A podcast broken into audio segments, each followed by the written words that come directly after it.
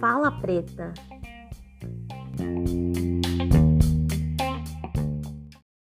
Existir, resistir, sou jovem. Quero poder, sou jovem. Existir, resistir, sou jovem. Quero poder. Sim, já fui jovem assim como você. Todo mundo falava e a gente não queria nem saber. Hoje entendo o zelo de meus pais. Proteção, respeito, amor. Mamãe, você foi demais. Atingi maioridade, agora tenho licença. Posso ser o que quiser, até mesmo presidenta da república. E falo como suposição, sem calor de emoção e a menor pretensão. Experiência não tem nada a ver com a idade. Conheço eternos jovens sem responsabilidade. Persistente continuam ainda. Há coisas que realmente não têm fim uma vida. Começamos o Fala Preta com esse som de qualidade. Sherryline, você conhece? Pioneira da cena do rap na cidade de São Paulo. Foi uma das fundadoras da Frente Nacional de Mulheres no Hip Hop, que tem por objetivo dar destaque às mulheres negras no rap. Eu tive o prazer de conhecer a Sherry, diva grandiosa do rap. Começamos com essa música que se chama Sou Jovem, porque o conto de hoje é sobre ser jovem e negra. Ser o que quiser, até mesmo presidenta. O conto do episódio de hoje é O Nome Dela é Dandara, escrito pela autora Cláudia Valesca. Conheci esse conto e essa escritora na coletânea Cadernos Negros, volume 42, publicado pela Quilomboje. Cláudia é escritora, poetisa, compositora e militante negra. Nascida em 1980, é natural de São Paulo, capital. Enfermeira e atualmente trabalha com saúde pública. Sempre gostou de escrever, participou da Peretume Mel de Chama e Gozo, antologia da poesia negro-brasileira erótica e tem a sua sétima participação nos Cadernos Negros. Acredita que a literatura afro é um ato de força e resistência. Lá estava ela em seu primeiro dia do ano escolar, em um bairro novo. Uma nova escola a encarar, pensava, com todos os receios, preocupações e ansiedades derivadas de sua personalidade e idade adolescente. Filha, vem cá, diz o pai que a esperava na sala com a mãe. E aí, preparada, querida? Nova escola, tudo novo. Legal, né? afirma a mãe. Sim, estou animada para a escola nova. Você está linda e é muito inteligente. Tem tudo para se dar bem nessa escola. Não se esqueça, hein? Quem é você? pergunta o pai. Dandaro Adik. Que nome diferente. De onde você vem? indaga a mãe. Da beleza da minha ancestralidade africana. Hum, seus pais são africanos, então? Pergunta o pai zombando. Não, somos afrodescendentes. Já ouviu falar? E todos riem das possibilidades brancas pelas quais ela provavelmente passará.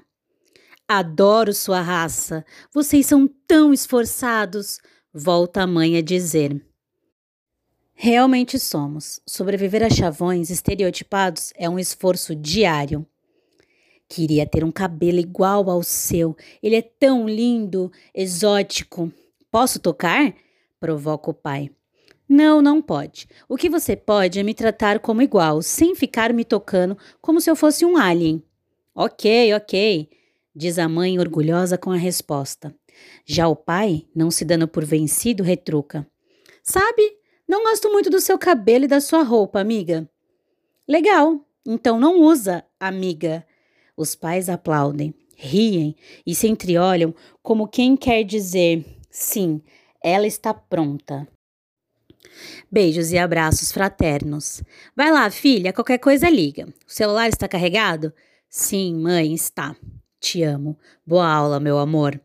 Também te amo, pai. Até a volta.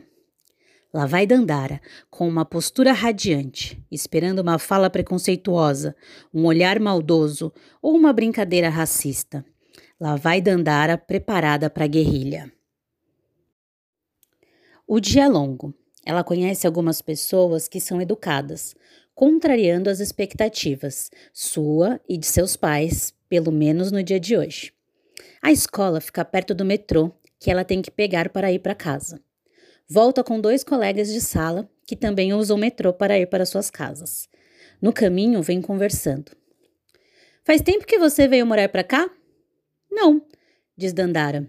Mês passado, meus pais escolheram um mês de férias para eu já começar o ano letivo em uma nova escola. Acharam melhor. É melhor mesmo, né? Você mora onde? pergunta Dandara. Moro próximo à estação Parque Dom Pedro, e você? Moro na Bela Vista. Ainda estou conhecendo a região aos poucos.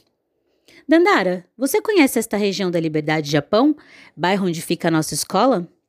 Antes que ela responda, o colega continua. Sabia que é um bairro onde tinha muitos escravos e muitos morriam buscando liberdade? Por isso o nome. Sim, é verdade, continua outro colega. Os escravos japoneses.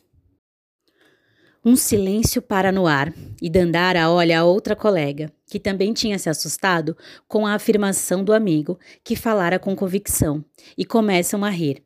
O amigo, não se atentando ao erro, pergunta: Qual é a graça?